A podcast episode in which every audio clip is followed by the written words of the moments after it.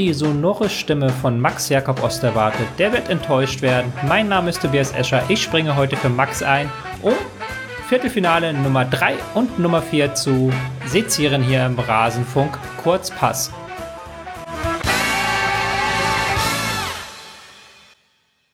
Und dazu heiße ich herzlich willkommen meinen, meine Gästin, mein Gast Jolela Eigen, bekannt als Ed Julinski auf Twitter. Grüße gehen raus an die Mirsan Roth Crew. Hallo und vielen Dank, dass du hier bist bei mir. Hallo Tobi. Ja, vielen Dank. Äh, schönen Grüße in die Runde und äh, ich freue mich. Ich muss mich bei dir entschuldigen. Du hast jetzt nicht den spannendsten aller EM-Tage erwischt. Also wir hatten sicherlich schon hochklassigere Spiele als diese beiden, aber ich denke, wir können doch trotzdem einen Kurzpass zu diesem äh, Viertelfinaltag füllen. Auf jeden Fall. Und ich bin gar nicht so traurig, äh, wenn es dann immer in die Verlängerung geht. Von daher ist das auch okay, wenn es dann manchmal eine recht klare Sache wird.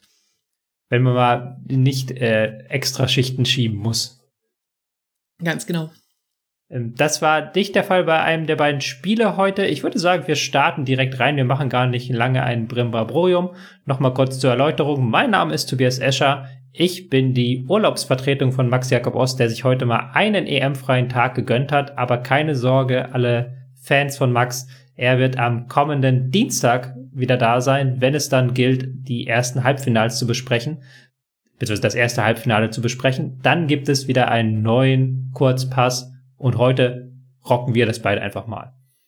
Gehe ich schwer von aus, Tobi. Sehr schön.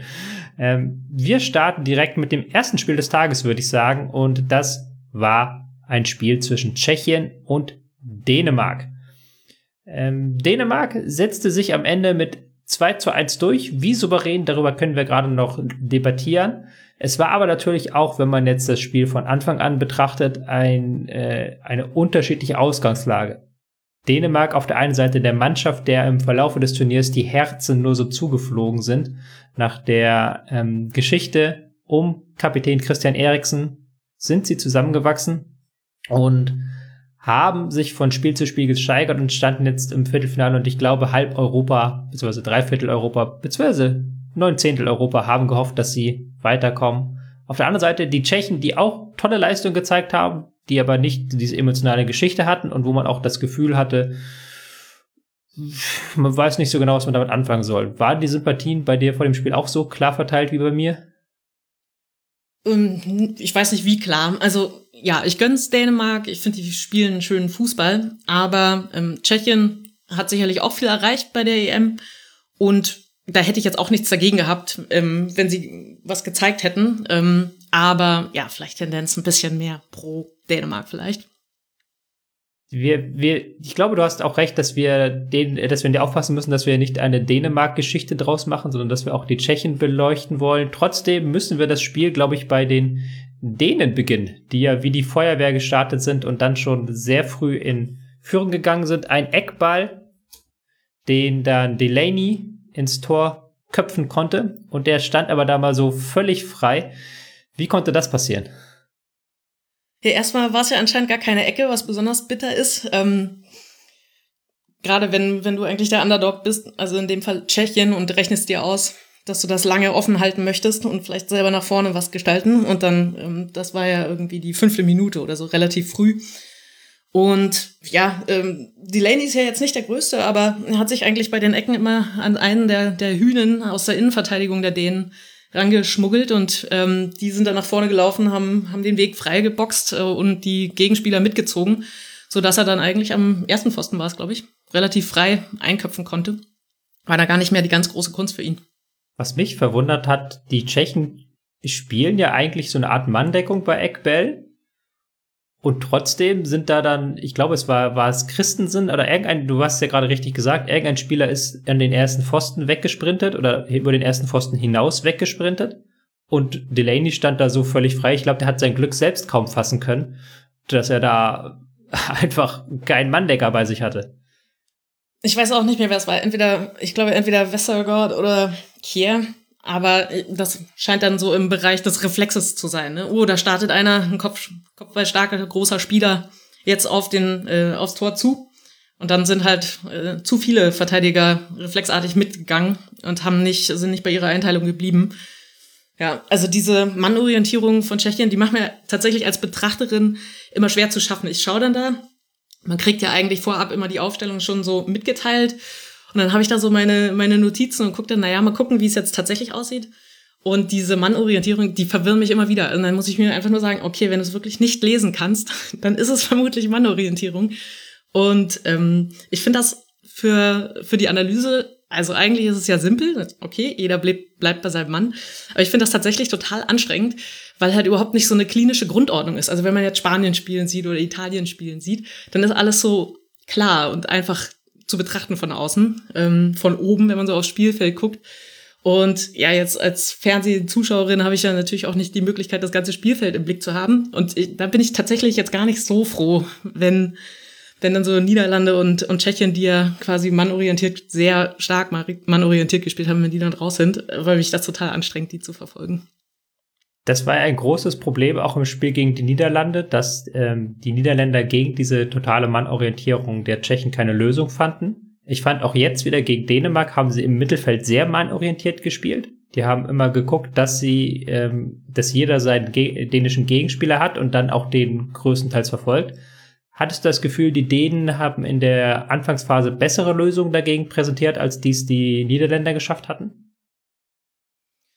Ja, also ich fand, diese hatten halt zwei starke Sechser, die beide so Box-to-Box-mäßig ähm, unterwegs waren. Also da hatte nicht einer den defensiveren Part und einer den offensiveren und dass sie so äh, sich, sich seitenweise irgendwie abgewechselt haben, sondern sowohl Delaney als auch ähm, Heubier sind, sind äh, tatsächlich also eher sehr vertikal unterwegs gewesen. Ähm, Dänemark ist ja auch mit einer Dreier-Fünferkette gestartet, hat wieder Christensen dann ins Mittelfeld gezogen, so dass die zwei ursprünglichen Sechser eigentlich noch offensiver eigentlich agieren konnten. Also jedenfalls phasenweise. Ich glaube, in der ersten ähm, Halbzeit war das nicht die ganze Zeit der Fall, sondern nur so situativ. Und ähm, ich fand, sie haben, ich kann mich jetzt gar nicht an so viele Eins gegen Eins Duelle ähm, erinnern fand aber schon, dass Dänemark flüssig kombiniert hat und deswegen die Defensive ähm, die ganze Zeit gut unterwegs sein musste. Aber welche Lösung sie jetzt eigentlich gefunden haben, weiß ich auch gerade nicht. Mhm. Ja, ich äh, bin da auch so noch so ein bisschen ratlos. Du hast ja gerade richtig gesagt, sie haben die Sechser dann äh, gut rausgeschoben mit Christensen auch. Das war dann so noch eine halbe Stunde, hatte ich das Gefühl, dass sie das öfters versucht hatten. Äh, Melend war natürlich wieder sehr stark als äh, Linksverteidiger, der, der auch sich sehr weit nach vorne eingeschaltet hat, auch da immer wieder Lösungen präsentiert hat und dann ja auch zusammen mit Christensen dieses 2-0 dann später eingeleitet hatte. Aber ich fand. Entschuldige. So, ja. Äh, also überraschend viel über rechts bei Dänemark. Also mhm. ähm, Mele hatte man ja schon so ein bisschen auf der Uhr und normalerweise, oder ich habe es jetzt nicht parat, aber mir kam es so vor, als wäre es sonst bei Dänemark relativ gleichmäßig gewesen über die Außen. Und diesmal ging wirklich sehr viel über rechts. Ähm, also ähm, Strüger Larsen. Ich habe übrigens, man kann ja bei ähm, bei Google Translate auch sich vorlesen lassen, also in die, in die jeweilige Landessprache wechseln und sich die Namen mal so vorlesen lassen, um so eine gewisse Ahnung zu bekommen, in welche Richtung das von der Aussprache her gehen könnte. Und dabei habe ich dann so Sachen erfahren, wie das äh, Masopust Karneval heißt und äh, Strüger heißt Bügeleisen. und, und Mähler heißt Mühle. Ja, das hat mich hoch erfreut. Das hat das, das war mir nicht bewusst. Ähm, um deine, deinen Punkt gerade, deinen Analytischen zu unterstreichen, 43 Prozent der Angriffe der Dänen liefen über die rechte Seite jetzt auf das ganze Spiel betrachtet. Das war in diesem Turnierverlauf eher nicht so. Äh, durchschnittlich liefen in diesem Turnierverlauf 37 Prozent über die linke Seite. Das ist eigentlich ihre Hauptangriffsseite. Wenn du dann noch berechnest, dass das natürlich sich jetzt verschoben hat durch dieses Spiel, ein Spiel von fünf, war das schon doch eine Rechtslastigkeit, wobei ich dann schon fand, dass die auch ein Stück weit an Breathwaite lag, der ziemlich häufig auch gezockt hat vorne und auf Konter gelauert hat. Stimmt. Jetzt habe ich auch Szenen im Kopf. Vorher dachte ich also, hm, ja, wer ist denn vielleicht ins Dribbling gegangen? Aber ähm, tatsächlich war es ja ähm, Braithwaite, der viel ähm, aktiv war, eben auch ins Eins gegen Eins gegangen ist mit Ball am Fuß. Ähm, ja, das stimmt. Der war total, der war wirklich ein Aktivposten. Äh, trotzdem möchte ich noch einmal kurz auf äh, Tschechien zu sprechen kommen, denn ich hatte das Gefühl, dass das Spiel, dass die Idee frühes 1 zu 0, dann haben sie das Tor gemacht, aber dann nach und nach ist Tschechien besser ins Spiel gekommen. Stimmt, aber tatsächlich nach und nach. Also ich dachte mir auch, ähm, dass das für die jetzt noch nicht die große Eile geboten war. Also man hat ja auch äh, viele Aufholjagden schon gesehen bei der Europameisterschaft und die haben jetzt erstmal, sind sie von ihrem Plan nicht abgewichen, dachten jetzt nicht, oh Mist, äh, Mist, Rückstand, jetzt müssen wir aber loslegen, haben eigentlich ihren Stiefel eine Weile runtergespielt, um nicht völlig in Hektik zu verfahren, äh, zu verfallen. Und dann hast du aber recht, dann haben sie peu à peu ähm, sich mehr Spielanteile ähm, geholt. Ähm, Dänemark hat so ein bisschen den Faden verloren. Und ähm, dann kam tatsächlich auch mal was. Also so ein, ähm, so ein paar Steckpässe. Ähm, Holisch war irgendwie ganz gut. Ja, also tatsächlich irgendwie das war dann, äh, also der Rückstand, das mussten sie erstmal schlucken, ähm, haben sich dann aber nicht beirren lassen und sich dann eigentlich so langsam aus der Bredouille gearbeitet. Du hast ja vorhin gesagt, dass du die, dass dich die Mannorientierungen der Tschechen immer verwirren und dass du dich fragst, wie, wie, äh, dass du dann da keine klaren Muster erkennst. Mir ging es bei den Tschechen lustigerweise in der Offensive so. Ich hatte ganz viele Momente, wo ich gedacht habe, die stehen doch jetzt komisch weil da irgendwie plötzlich drei Spieler auf rechts wieder den Raum überladen haben, aber sie haben dann nach links gepasst oder es standen sich im Mittelfeld auf den Füßen. Aber irgendwie haben sie dann immer den nötigen Raumgewinn erzielt. Also immer irgendwie dann doch noch ein Doppelpass oder Schutzweg hatte irgendwie die Idee, ist dann nach vorne geschossen. Und dann war sie plötzlich wieder in der Nähe des Strafraums und ich habe mich gefragt, huch, wie sind denn die jetzt dahin gekommen? Ja, total. Also das habe ich mir tatsächlich auch notiert. Äh, und zwar auch schon beim letzten Spiel, dass ich mir immer dachte, hä, irgendwie der Zwölfer ist doch eigentlich rechts außen, wieso verteidigt er dann links hinten irgendwie? Das war diesmal jetzt nicht so krass. Aber dass Masopust auf die linke Seite rübergegangen ist, total oft, ohne dass dann großartig jemand ähm, das ausbalanciert hätte und irgendwie in die andere entgegengesetzte Richtung nachgeschoben hätte. Sondern die haben dann tatsächlich ähm, den Ball äh, oder ja die Zone halt links überladen. Du meintest jetzt rechts, weiß ich gerade gar nicht, aber mir sind so ähm, Szenen links in Erinnerung geblieben. Ich hatte und, überall, überall, überall mal das Gefühl, ich will dich nicht unterbrechen, also, aber so war, es war nicht nur rechts, sondern klar, schick, es geht ja immer gerne nach rechts, der war dann mal da, aber es war auch, wie du es gesagt hast, Masopust war dann plötzlich links. Ähm, immer so Klümpchen irgendwie. Ja, immer so Klümpchen, genau. Ja, und äh, was ich auch ähm, cool fand, war, dass sie tatsächlich ja auch mal zum, zum Teil zu fünft im Strafraum waren. Also dafür, dass sie ja erstmal defensiv stehen wollten, ähm, waren dann trotzdem richtig viele Leute dann mit vorne, wenn sie den Ball dann irgendwie da mal hatten. Ja, genau, das ist das zweite Beeindruckende. Also du hattest dann das Gefühl, jetzt sind die plötzlich am Strafraum. Du wusstest nicht genau, wie sie hingekommen sind, aber spätestens jetzt wusstest du, okay, jetzt kommt gleich die Flanke und da stehen vier oder fünf Leute im Strafraum. Also da steht nicht nur wie im modernen Fußball häufig nur einer drin und der hat dann keine Chance, den Ball zu bekommen, sondern die haben ja sich wirklich da mit vier, fünf Leuten in den Strafraum reingetraut. Ja, ich weiß nicht, ob sie sich auch dachten, ja, mein, mein Gegenspieler ist ja auch in der Nähe, den, ich muss ja keine Zone besetzen, hm. den habe ich ja gleich wieder. Ja, und ähm, defensiv, ähm, das hat der Kommentator äh, auch mal hervorgehoben, war tatsächlich, dass sie diese äh, Schüsse aus spitzen Winkel ähm, außen zugelassen haben. Also, dass sie sich sehr konzentriert haben, ähm, die Pässe in den Rückraum, ähm, also die Querpässe oder den, den Schuss oder nochmal das Ball, äh, den Ball irgendwie auf den inneren Fuß rüberlegen und so, dass sie das ähm, aggressiv verteidigt haben und dann eher in Kauf genommen haben. Dass, ich glaube, Pausen und ähm, Dolberg, nee, äh, Darmstadt hatte einmal so ein, so ein Konterdribbling, äh, wo er sich dann so ein bisschen verstolpert und dann aus ganz spitzen Winkel abzieht, dass sie das eher zugelassen haben. Mhm. Ja, da hatten sie, da hatten sie dann zwei, drei gute Konterchancen. Ich meine, äh, Braithwaite war das einmal in der 27. aus spitzem Winkel und dann nochmal Dumpsgard in der 38. Für das, aber hast du gerade schon richtig erklärt, wo die Tschechen dann es zumindest geschafft haben, dass die denen nicht mehr als einen Schuss aus spitzem Winkel aus diesen eigentlich doch relativ guten Kontergelegenheiten rausgeholt haben. Nun hast du vorhin schon so ein bisschen die ähm, Umstellung von Dänemark angesprochen. Christensen ist dann wieder öfter ins Mittelfeld gegangen. Man hat ja sowieso das Gefühl, Christensen spielt bei dieser EM drei, vier Positionen pro Spiel. Stimmt, ja. Also können sich offenbar leisten, haben ja dann immer noch eine gute Innenverteidigung und er bringt das mit, dass er die Umstellung da haben kann und er schiebt dann halt die zwei anderen Sechser höher und ähm, tatsächlich so richtig risikoreich hat Tschechien ja auch nicht gespielt. Also man hatte jetzt nicht das Gefühl, um Gottes Willen, jetzt machen sie hinten auf, jetzt gehen sie ja völlig Harakiri. Ähm, Christensen ist ja ein enorm stabiler Spieler auch. Und ähm, war ja auch wieder hinten. Also äh, in der ersten Halbzeit war er tatsächlich nur phasenweise mit vorne. Und wenn man sich dann wieder die Defensivkette angeguckt hat, dann stand er auch wieder mit hinten drin. Und so wie wir es ja gerade auch bei der ersten Halbzeit erklärt haben, als dann Dänemark zwar den frühen Führungstreffer geschossen hat, aber nach und nach den Faden verloren hat, war es ja nach der Pause so, dass Tschechien sehr schnell wieder rangekommen ist. Sie sind ja rausgekommen und haben dann in der 49.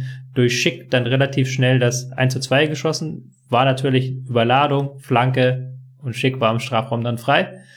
Ähm, aber danach dieses richtige Aufbäumen, dieses richtige nach vorne stürmen, das habe ich dann nicht mehr erlebt.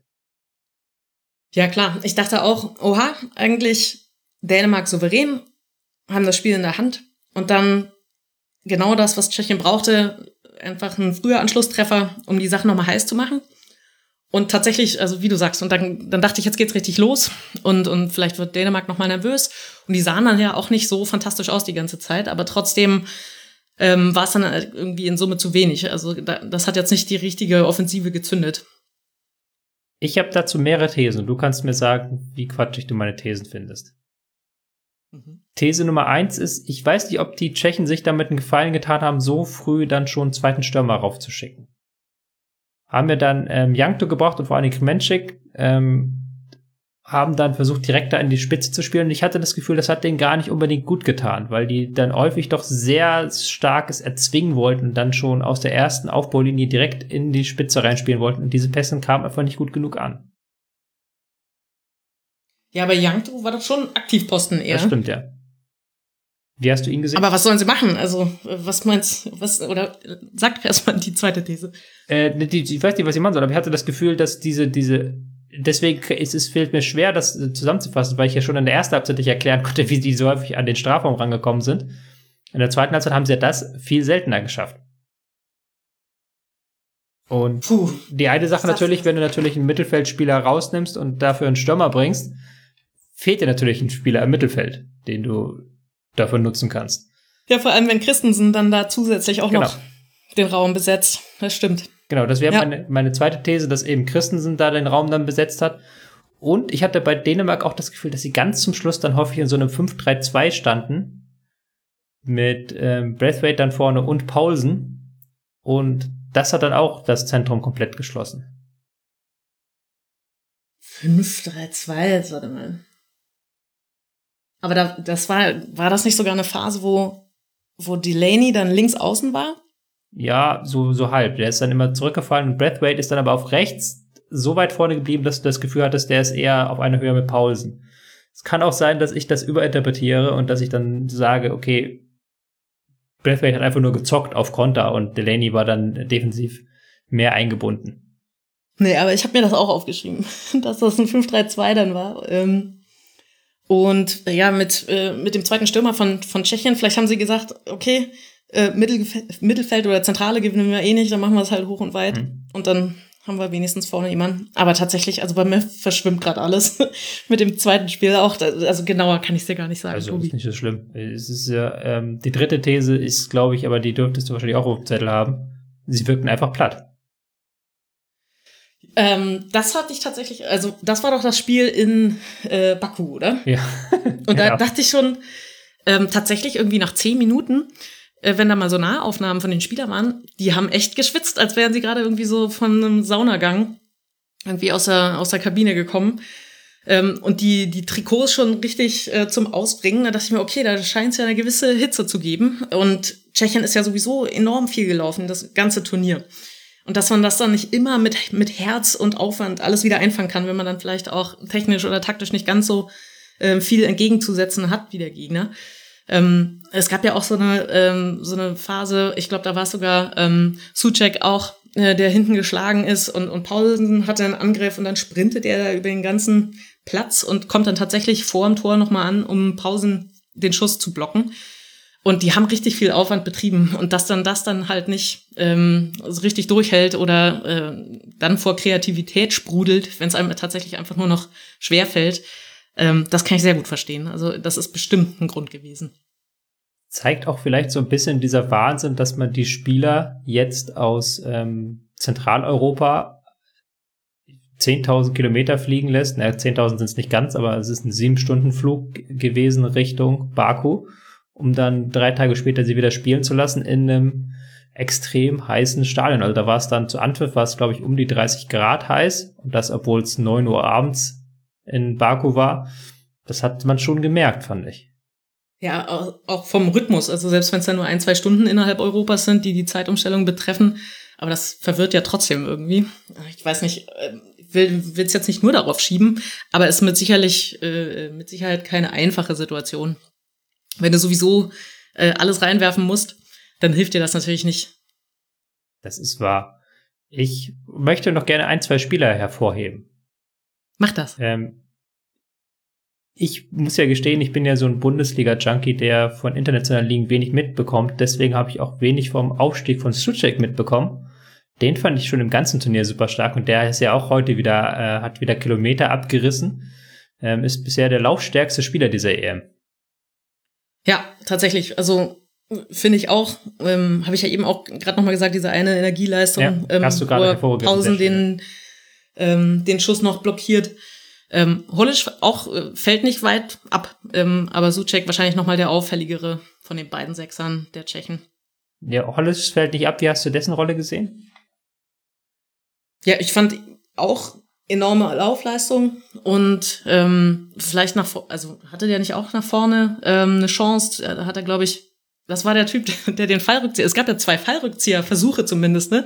Und einen davon hatte Holisch, ähm, wo er so ich glaube, der, der Ball kam irgendwie von rechts und er ist zentraler und geht irgendwie drunter durch und dann. Ich hatte mehrere Chancen von ihm aus dem Rückraum. Das eine Mal bei diesem leichten Schmeichelfehler, wo er dann, ähm, wo Schmeichel den Fehlpass gespielt hat und ja. dann Tschechien relativ schnell vom Tor war und er hat dann auch noch nach, nach äh, einer Flanke im Rückraum gestanden und dann da einen schönen Schuss hinbekommen.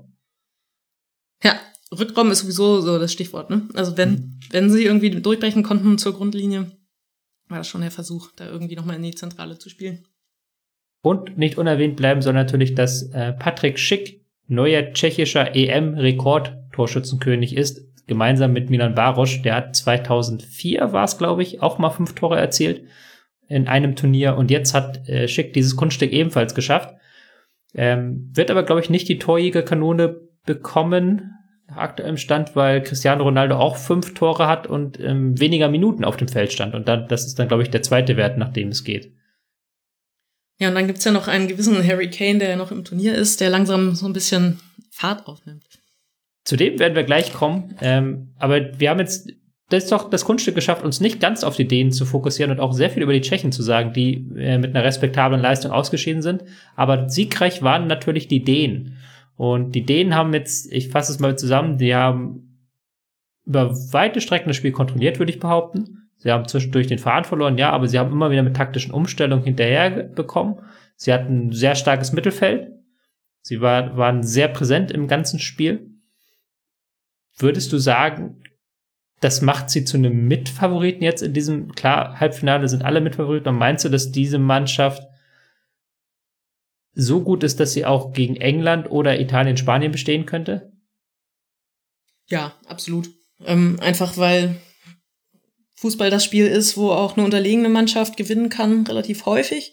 Und dann ist sie ja auch gar nicht schlecht. Ähm, also sie haben, sind eine gute Truppe, ähm, eingeschworen ähm, und spielen ja auch ansehnlich. Also auch, wie sie dann nach hinten raus das so ein bisschen mit Ballbesitz verwaltet haben, ähm, also ansehnlich, jetzt nicht nur an der Eckfahne oder, oder irgendwie durch auf den Boden rollen, sondern ähm, tatsächlich kontrolliert dann das Passspiel und ein paar Konter äh, noch fahren, äh, tatsächlich klug ähm, dann mit dem Ball umgegangen sind, äh, eigentlich gute Lösungen finden.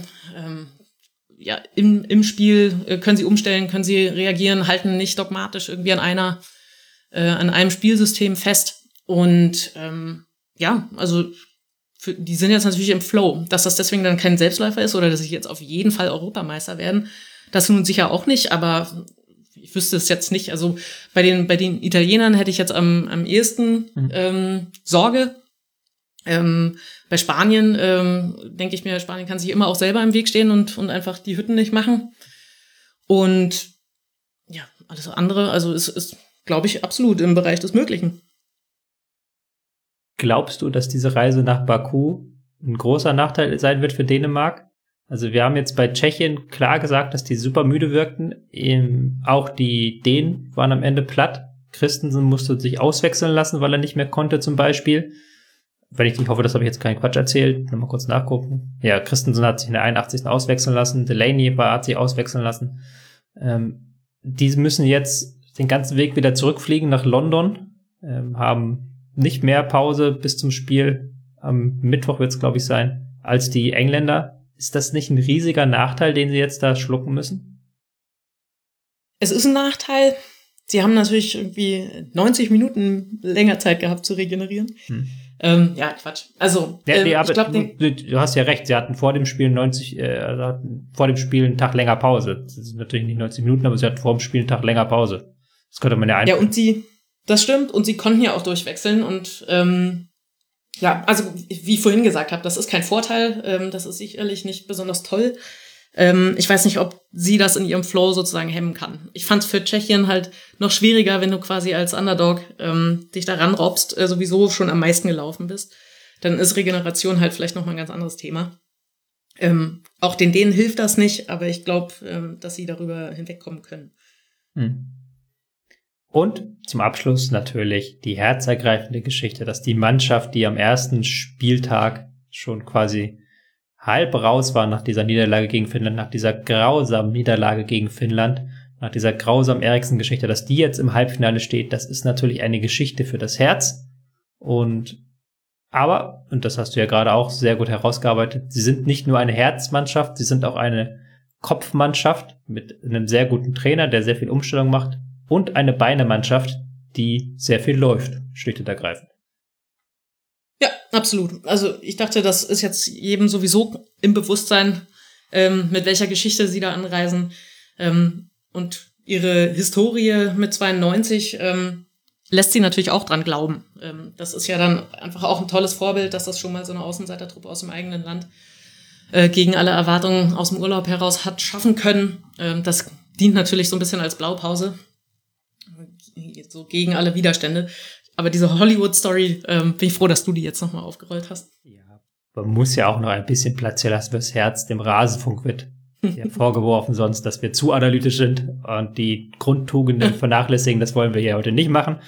Ähm, aber vor der großen, vor dem großen Finale dieser Herzgeschichte steht noch ein äh, sehr unbarmherziger Gegner, nämlich die Engländer, die sich im anderen Viertelfinale haben durchsetzen können und zwar mit einem ziemlich deutlichen 4 zu 0 Sieg haben sie es geschafft. Zur Pause stand es noch 1 zu 0, dann haben sie aufgedreht, nach der Pause direkt gleich drei Tore hinterhergelegt und dann den Deckel drauf gemacht. Am Ende konnte Southgate noch seine Mannschaft schonen, er konnte gelb vorbelastete Spieler rausnehmen. Äh, sie mussten das nicht, Ding nicht wirklich über 90 Minuten zu Ende spielen.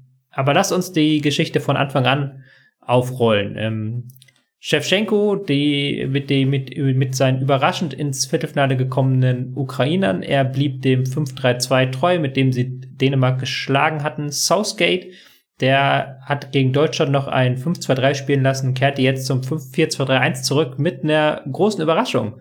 Äh, der aus der Bundesliga bekannte Jaden Sancho feierte sein Startelf-Debüt.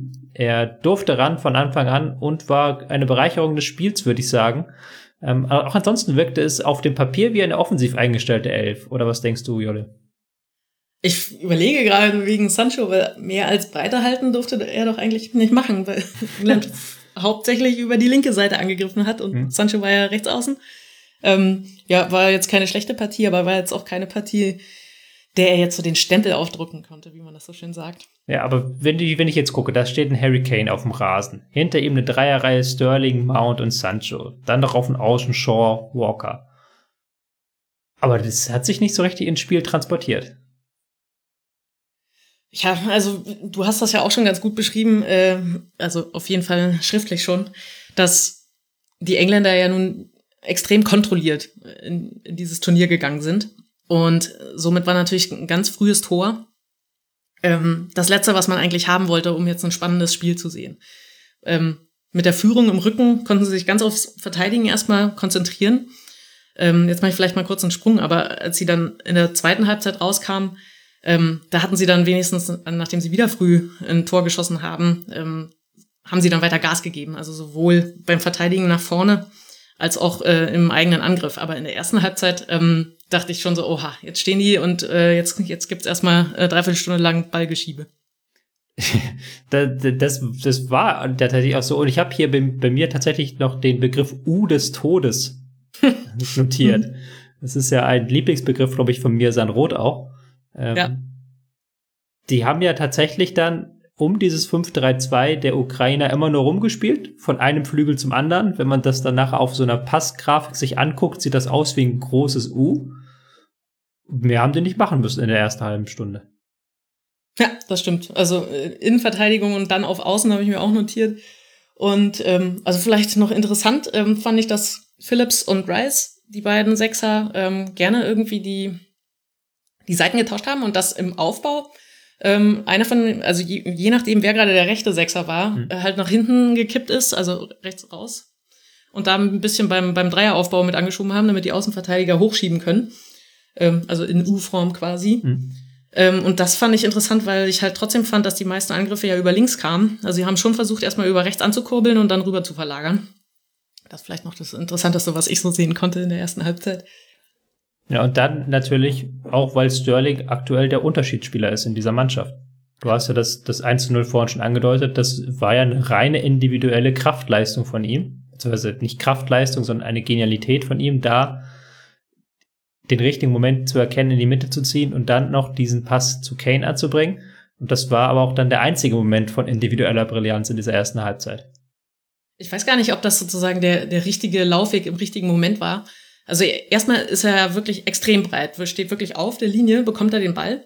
Und da dachte ich erstmal, er geht jetzt diagonal ins Dribbling ähm, oder äh, macht halt einen Doppelpass mit Shaw und ähm, zieht dann in die Mitte, aber auch nicht irgendwie zwischen, zwischen Verteidigungs- und, und Sechserlinie durch, dass er die da schon mal ein bisschen verwirrt, sondern nimmt tatsächlich nochmal die, die Ausfahrt außenrum, also tatsächlich nochmal zum eigenen Tor die Biege ähm, und schafft's dann wirklich in dem richtig, also dann wieder Timing doch perfekt. Ähm, tatsächlich während die äh, Ukrainer da gerade versuchen, übernimmst du ihn jetzt? Ja, ich hab ihn.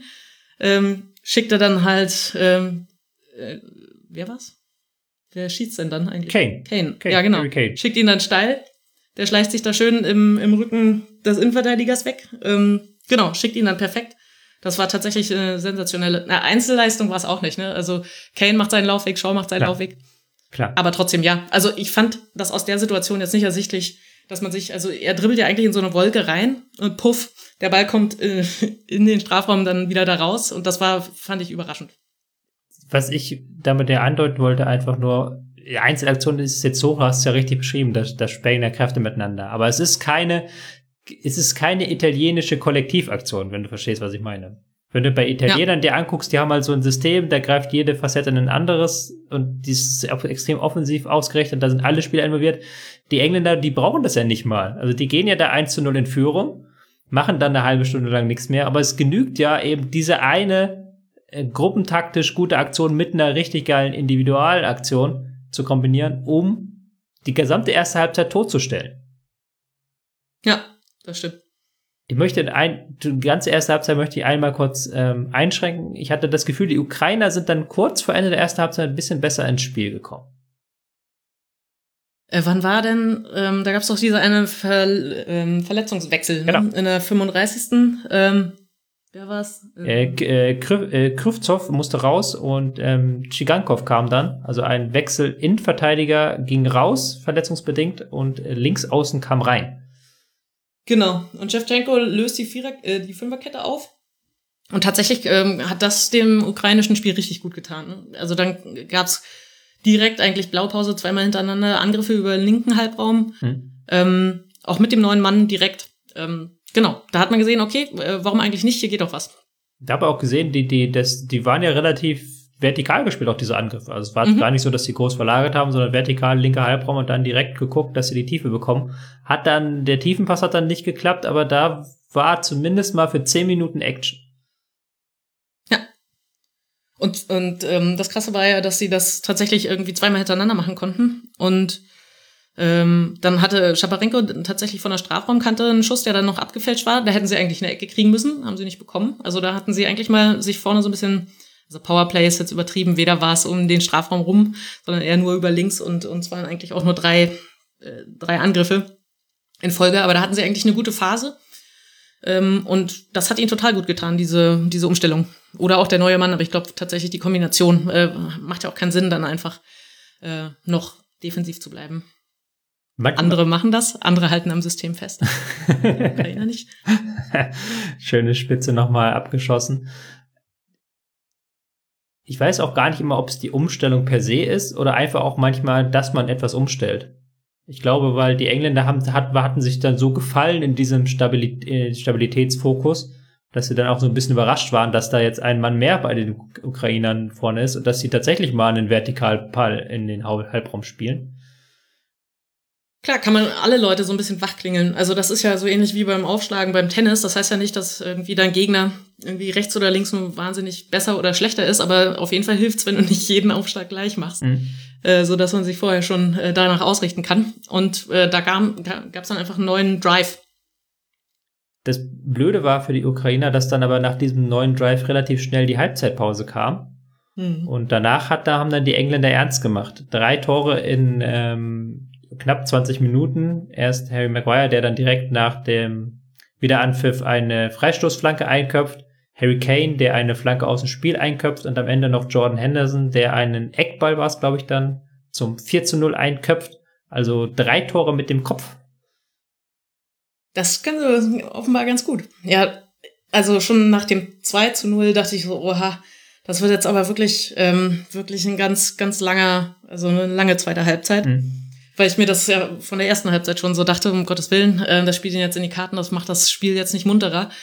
Ähm, obwohl das ja dann eigentlich äh, spätestens dann müsste die Ukraine ja äh, total ins Risiko gehen. Das haben sie aber nicht gemacht. Also was wir jetzt gerade alles positiv hervorgehoben haben, was dann halt nach dem Wechsel da in der ersten Halbzeit passiert ist, das geschah dann in der zweiten überhaupt nicht. Also da dachte man so, also die sahen dann selber nach dem 2 zu 0 so aus, so, oh puh, also das wird jetzt aber richtig hart, habe ich eigentlich auch gar nicht so richtig Lust zu oder nicht mehr die Kraft dazu oder nicht die Idee oder den Glauben, dass hier noch was gehen könnte.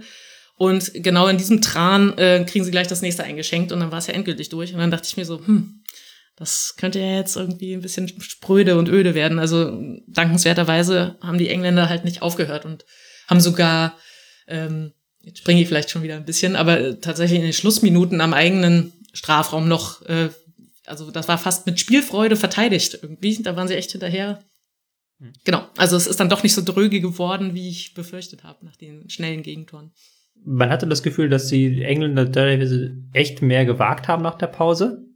Also war ja auch so ein Shaw, der hat ja, glaube ich, dann das ähm, auch die Flanke geschlagen zum 3 zu 0 ähm, in so einer hohen Position hatte man ihn in der ersten Halbzeit eher selten gesehen. Und zwei Vorlagen, ne? Zwei Vorlagen, ja. Einmal die Freistoßflanke und einmal die Flanke dann. Ähm, hat er, hat er gut gemacht. Natürlich, die Ukrainer mussten ein Stück weit aufmachen, aber das Problem war im Endeffekt nachher eigentlich, dass sie diese Kopfbälle nicht verteidigt bekommen haben und die Standards nicht verteidigt bekommen haben. Ja. Und die Engländer haben es ja tatsächlich jetzt zum ersten Mal in diesem Turnier geschafft, dass ihre wichtige Waffe, diese Standards zu sehen waren. Und da ist natürlich ein McGuire und ein Henderson auch prototypisch, dass die jetzt ausgerechnet in diesem Spiel dann kommen und dann die wichtigen Tore per Kopfball machen. Das zeigt ja auch nochmal diese englische, äh, eine englische Qualität, die du dann in einem Viertelfinale auspacken kannst, die bisher vielleicht noch nicht so zum Tragen gekommen ist, die aber einfach vorhanden ist und die in so einem Turnier vorhanden sein muss. Ja, total. Ich habe mich auch gewundert, dass das bisher im Turnier noch so überhaupt nicht zu sehen war. Und was ich weiterhin so ein bisschen kritisch finde, also ich hatte das Gefühl, ähm, England glaubt mehr und mehr an sich, dass sie einen großen Auftrag haben ähm, und einen großen Plan und wirklich ähm, da bis ins Finale marschieren wollen, am besten den Titel holen möchten. Das hört man ja überall. Jetzt haben sie es tatsächlich ähm, so weit geschafft. Aber normalerweise sollen ja solche Standards dir auch mehr helfen, wenn aus dem Spiel halt nichts geht. Mhm. Also klar nimmst du das Tor, also ein 4 zu 0 nimmst du immer gerne mit, egal wann. Aber ähm, dass dieses Mittel, was dir eigentlich helfen kann, wenn, es, wenn du es aus dem Spiel heraus noch nicht so schaffst, dass das dann erst so flutscht und sie sich sozusagen damit, ähm, also all ihre kreativen ähm, Standardvarianten, die sie so ausgeheckt haben, dass das dann erst so zum Tragen kommt. Also sie werden es ja vorher auch probiert mhm. haben. Ich weiß jetzt nicht, warum es vorher noch nicht geklappt hat oder so. Dass das dann auch alles flutscht, wenn sie dann eh schon äh, führen. Das ist, klingt so ein bisschen wie so, ja, in der Gruppe seid ihr stark, ne? Also gegen, gegen die Kleinen, da macht das jetzt. Gegen Deutschland habe ich auch in Erinnerung, dass Maguire kam, glaube ich, ein oder zweimal zur Kopfball, aber es war eben dann nicht so frei wie jetzt gegen Ukraine. Kann man vielleicht auch Ukraine einen Vorwurf machen? Total. Also wie gesagt, ich hatte schon ähm, in der ersten Halbzeit das Gefühl, oha, das wird jetzt schwierig. Und nach dem 2 zu 0 hat man so richtig gemerkt, die sacken in sich zusammen. Also da fehlt absolut der Glaube, dass sie das drehen können. Und dann gehst du vielleicht auch nicht mehr mit der Entschlossenheit dann in die Zweikämpfe. Würde ich jetzt mal unterstellen, also dass da durchaus mehr möglich, ge möglich gewesen wäre für die Ukraine auch in der Defensive noch. Hast du denn noch was Positives zu erwähnen für die Ukraine? Weil diese 0-4 ist natürlich hart. Es ist auch ein bisschen brutal, wenn der Gegner ich finde halt das 0-4 auch ein bisschen hoch, weil England hat zehn Schüsse mhm. abgegeben und vier Tore gemacht und drei davon halt per Kopf. Das ist halt auch nicht alltäglich. Und für die Ukraine ist es ja immer noch ein historisches, ähm, ein historisches Ereignis, dass sie überhaupt dieses Viertelfinale erreicht haben. Das erste Viertelfinale bei einer EM und die beste Platzierung seit der WM 2006. Kann man da auch irgendwas Positives aus dem Spiel mitnehmen, außer dass man dabei gewesen ist? Also, dass sie das erreicht haben, ist natürlich hier das Positive, was du absolut hervorheben musst. Und ähm, was halt so ein bisschen schade ist, ist, dass der Spielverlauf halt überhaupt nicht so war, dass sie nochmal all ihr Herz irgendwie hätten reinlegen können. Also zum Beispiel so wie Österreich ausgeschieden ist, äh, wo man sagt, okay, das ist dann auch in Ordnung. Ähm, die haben alles gegeben oder mehr war jetzt einfach nicht drin. Ähm, so war es, also das kam ja nie auf. Also dass sie mal so ein bisschen vielleicht noch irgendwie am Wunder hätten schrauben können. Äh, ich fand eher bezeichnend, ähm, dass sie, also sie haben ja nur zweimal gewechselt. Äh, und dann wollten sie wenigstens am Ende irgendwie nochmal drei Spieler reinwerfen. Und nicht mal das hat geklappt, weil Brüch dann so pünktlich abgepfiffen hat, weil das einfach so, ähm, so durch war, das Ding, dass die nicht mal ähm, nicht mehr mehr rein durften. Also das ist jetzt nicht das Positive, was ich hervorheben will, aber die können natürlich absolut äh, erhobenen Hauptes aus dem Turnier gehen, ist mehr als sie sich jemals erwarten konnten. War in der Gruppenphase überhaupt nicht abzusehen, obwohl ich mir beim ersten Spiel noch dachte, oh, das könnte auch für Österreich eigentlich, wüsste ich jetzt gar nicht, wie Österreich gegen die bestehen soll. Ähm, ganz gemischt, ähm, der Eindruck da. Hatten sicherlich den, den leichteren Turnierbaum, aber trotzdem, ähm, äh, ja, können sich, ja, können total stolz nach Hause fahren. Der Österreich-Vergleich ist tatsächlich sehr interessant, weil die auch Gruppengegner waren, Österreich das Spiel gewonnen hat und dann eben das Problem hatte, dass Österreich schon im Achtelfinale diesen Hammergegner hatte und die Ukraine eben Schweden. Und die Schweden dann auch noch eine rote Karte bekommen haben.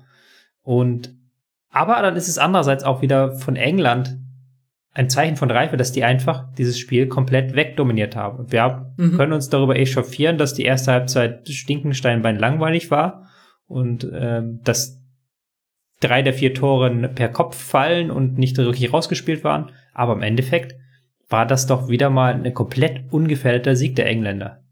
Ja, haben nichts anbrennen lassen, äh, absolut souverän. Hab mich gewundert, dass sie am äh, ja nicht gewundert, aber also sie, sie hatten, Entschuldigung, ich verbrösel mich gerade hier total, aber sie hätten halt auch in der ersten Halbzeit schon mehr Gas geben können, aber das war mir ja schon aus dem Turnier so gewohnt, dass sie es nicht machen. Und äh, spätestens ab dem 2 zu 0 äh, haben sie dann aber richtig aufgefahren. Du hast ja auch vorhin schon erwähnt, die konnten echt dann noch entspannt durchwechseln. Genau, da muss, ähm, muss ich vielleicht mal direkt drauf eingehen, ja. Ja, was äh, der Eindruck bei mir ist aber irgendwie immer ganz eigenartig, aber ich denke mir immer so, ja, aber vor den Engländern als Engländern Angst, Angst haben muss man jetzt eigentlich auch nicht. Also so richtig befürchten tue ich das auch nicht, was ja Quatsch ist, da ja auch Deutschland gegen sie rausgeflogen ist und sie ja auch jetzt, wie du sagst, völlig souverän ähm, und auch ansehnlich dann äh, letztendlich in der zweiten Halbzeit ja gewonnen haben. Ähm, tolle Einzelleistungen, ähm, auch in der Kombi gut. Ähm, mit Standards aus dem Spiel raus, äh, haben einen wuchtigen Stürmer, der jetzt auch seine Tore macht, äh, haben mit Sterling halt so, so einen Dribbler. Ähm, und trotzdem denke ich mir so, ja, aber so richtig Angst haben vor denen muss man eigentlich auch nicht. Wenn man, also ich bin gespannt, wenn sie auf so jemanden wie Italien treffen, aber trotzdem ist das, ich hatte ja vorhin schon so ein bisschen über die Chancen Dänemarks gesprochen und natürlich ist jetzt auch für England alles drin. Ähm, du wolltest gerade noch was zu den Wechseln sagen. Ja. Ich will nur nicht vergessen, wie witzig äh, Pickford noch war. Also da sind sie irgendwie 3 zu 0 oder 4 zu 0 vorne und völlig souverän. Da muss man jetzt echt nicht mehr flattern oder zittern. Dann haut er da diese Kerze nach oben und hat so drollige Patschabwehren und ähm, also hat auf jeden Fall Dänemark noch viel ähm, Videoschulungsmaterial geliefert, wie man ihn vielleicht verunsichern könnte. Das stimmt, das ist, weiß nicht, auch nicht, wie man das einordnen soll. Es stand 4-0, das war komplett egal. Er läuft einmal raus, trifft den Ball nicht richtig. Das andere Mal faustet er den Ball weg auf unorthodoxe Art, aber er hat pariert. Ja, aber Pickford hatte nicht die stärkste Saison und wurde auch nicht viel geprüft bei dieser EM, muss man dazu sagen, weil die Engländer einfach so sau stabil stehen, dass sie kaum Schüsse zulassen. Ja, und trotzdem halt, ne, äh, weiße Weste. Ja, weiße Weste. Das ist null ohne Gegentor ins Halbfinale. Und da muss man vielleicht auch nochmal Southgate loben, dass er es halt geschafft hat, dass dieses England-Klischee, was, was wir haben einfach, dass die Engländer, irgendwann gehen die, machen die Engländer irgendwas Blödes. Das ist ja das Klischee bei Turnieren. irgendwann, das ist das, was du sagst, irgendwann dann bricht das ein. Aber die sind halt einfach so komplett stabil als Gruppe. Jetzt mal gar nicht mal rein vom taktisch-strategischen, sondern auch als Gruppe. Die wirken halt wirklich so, als ob die das alles ernst meinen und als ob die sich da aufopfern für diesen Stil, weil sie unbedingt dieses Ding gewinnen wollen. Als würden sie es ernst meinen, finde ich bei Berufsleistungssportlern auch. Nein, aber krasse Erkenntnis. Aber England, das war doch immer der war ein Trainer dann und der hatte ein System gebastelt und hat dann festgestellt, upsie, aber meine Spieler passen gar nicht in das System. Und dann saß irgendwie Gerard oder Lampard oder ähm, Scholes, einer musste auf der Bank sitzen, hat dann geschmollt und am Ende hast du mitbekommen, wie sich die Frauen bekriegt haben. Das war doch immer England, so wie wir es kennengelernt haben. Ähm, ich bin 88 geboren, so habe ich halt England kennengelernt, dass die immer viel Talent hatten und dann immer irgendeinen Quatsch gemacht haben. Und im Zweifelsfall sind sie eher durch eine Saufgeschichte aufgefallen als durch eine Laufgeschichte. Und das ist halt diesmal komplett andersrum. Die sind halt super langweilig, aber halt super stabil in allem, was sie tun. Das ist vielleicht die größte Bewunderung, die man da aussprechen muss, dass sie das ähm, tatsächlich auch machen, selbst wenn das Publikum eigentlich was anderes sehen möchte. Also klar, spätestens jetzt, wo sie Historisches erreicht haben, ähm, äh, gibt ihnen der Erfolg recht, aber ähm, ne, also an den äh, Startaufstellungen von Southgate da gab es ja schon immer viel Gewese und Gerede und warum spielt der nicht und warum spielt der nicht. Ähm, und dass sie das dann trotzdem als Gruppe so durchziehen, ne? Also kann ja auch, also ist ja immer schön und gut, wenn der Trainer dann äh, bei seinem, ähm, bei seiner Strategie bleibt.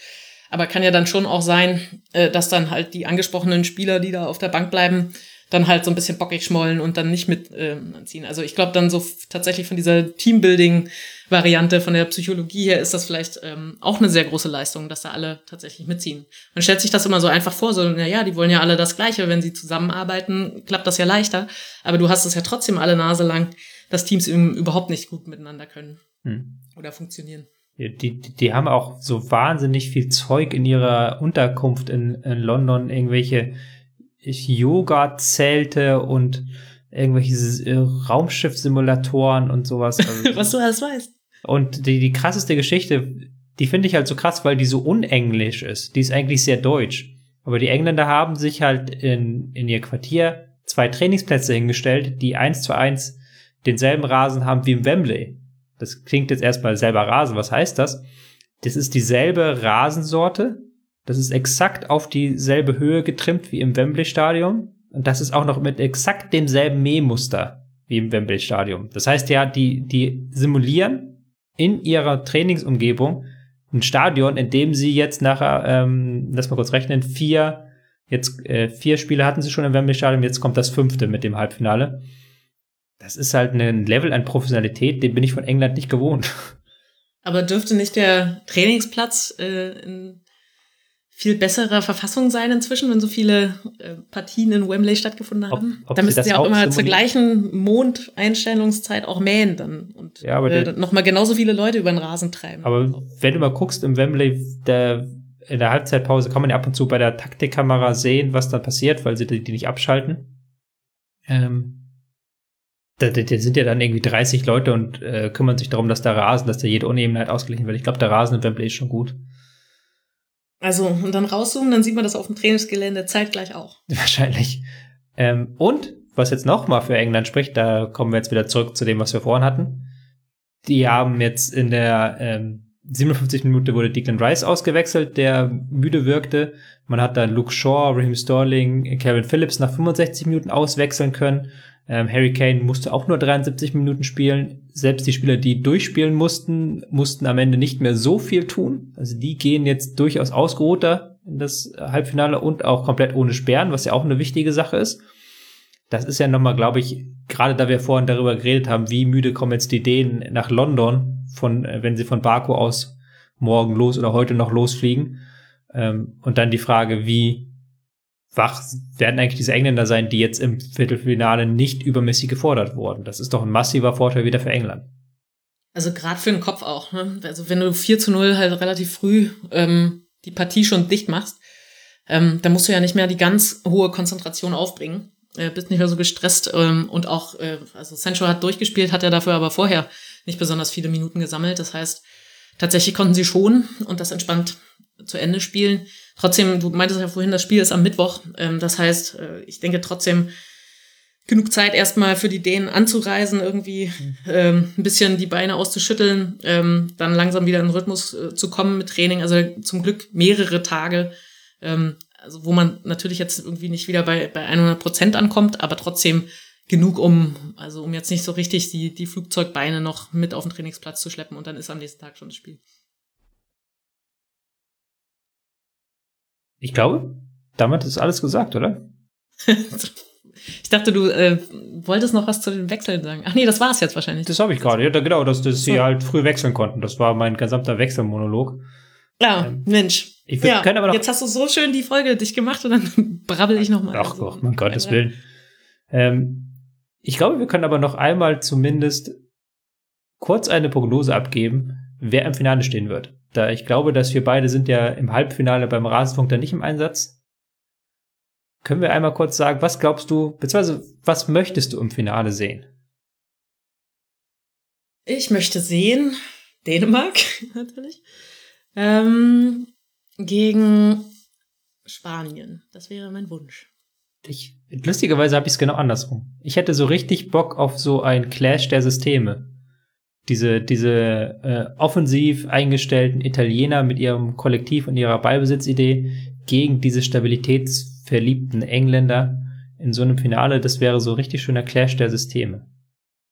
Das stimmt. Ich bin jetzt davon ausgegangen, also äh, wen ich jetzt zwischen England und Dänemark gerne vorne sehen möchte ja. und dann ähm, eigentlich auch, äh, also ich hätte eigentlich schon Bock, dass Spanien es am Ende macht. Aber ähm, ich würde tatsächlich extrem gerne Italien, England auch sehen. Mal gucken. Also ich habe ja vorhin so gemeint, so, ja, so richtig Angst machen wir die nicht und vor allem nicht vor Italien. Das würde ich ganz gerne sehen, ob Southgate da was einfällt, ob diese Gruppendynamik dann noch hält bei diesen extrem gut eingestellten Italienern, die wirklich für alles irgendwie so richtig eingespielte Lösungen haben, nichts dem Zufall überlassen ist. Ähm, das würde ich tatsächlich auch richtig gerne angucken. Ich habe auf jeden Fall so oder so, ich habe das Gefühl, wir haben vier gute Mannschaften ins Halbfinale bekommen. Und bei ja. jedem, jedem einzelnen Team fände ich Gründe, warum sie ein verdienter Europameister wären. Also es gibt jetzt keinen, keinen Zynik-Sieger mehr. Gibt jetzt kein, gibt jetzt nicht irgendwie Portugal, die sich da vor fünf Jahren ins Halbfinale gewurschtelt haben oder Wales, wo du auch denkst, ja, Wales Europameister komischer Gedanke. Ich könnte mich mit allen Teams, die jetzt im Halbfinale sind, als Sieger anfreunden. Bei all, alle ja. Teams kann ich was abgewinnen. So geht's mir auch. Und ich konnte mich sehr gut damit anfreunden, diesen Kurzpass heute mit dir zu machen. Das war sehr kurzweilig. Ja, vielen Dank. Hat mir auch großen Spaß gemacht. Auch wenn bei mir wirklich alles verschwimmt und äh, ich mir sicher bin, dass ich nicht mehr allzu viel beitragen konnte. Aber das nochmal so ein bisschen aufzuarbeiten, ähm, dann muss ich das nicht mit in meine Träume nehmen. Das ist doch gute Nachbereitung hier. Du stapelst tiefer als Jürgen Klopp vor einem Bundesligaspiel mit Borussia Dortmund. Da hat er ja gerne erklärt, warum der FC Augsburg um, gerade jetzt, obwohl er seit 30 Jahren nicht mehr gewonnen hat, super schwer zu besiegen war. Das war ja seine Masche. Ich dachte, du sagst, ähm, ich stapel so tief, wie Patrick Schick jetzt auf seine Kopfballtore Du stapelst so tief wie ähm, ähm, Wer hat denn das tiefe Kopfballtor gemacht? Das, das Der Schick. Schick? Nee, ich meinte ähm, Kalajdzic, äh, Österreich. Ach, stimmt, Der, stimmt, stimmt. So, so tief, das war auch schon unmenschlich tief. Das war physikalisch unmöglich. Ja, den meinte ich. Jetzt habe ich den noch verkackt. Also jetzt sollten wir tatsächlich aufhören. Wir hören auch auf. Ich erfülle dir Gedanken. Vielen Dank. Ed Jolinski auf Twitter. Jolila Eigen. Super, dass du da warst. Ja, vielen Dank. Mach's gut. Schönen Abend noch. Oder schönen Tag, je nachdem, wann ihr das hört. Und ich bedanke mich natürlich auch bei allen Hörenden, dass sie sich dieses Machwerk angetan haben. Am Dienstagabend oder beziehungsweise Mittwochmorgen werdet ihr wieder Max Jakob Osther hören, der den Kurzpass zum Halbfinale präsentiert. Bis dahin wünsche ich euch alles Gute. Ich begleite euch mit einer sanften Stimme in die Nacht oder in den Tag, je nachdem, wann ihr es hört. Macht's gut, auf Wiederhören. Bis dann. Ciao. Tschüss.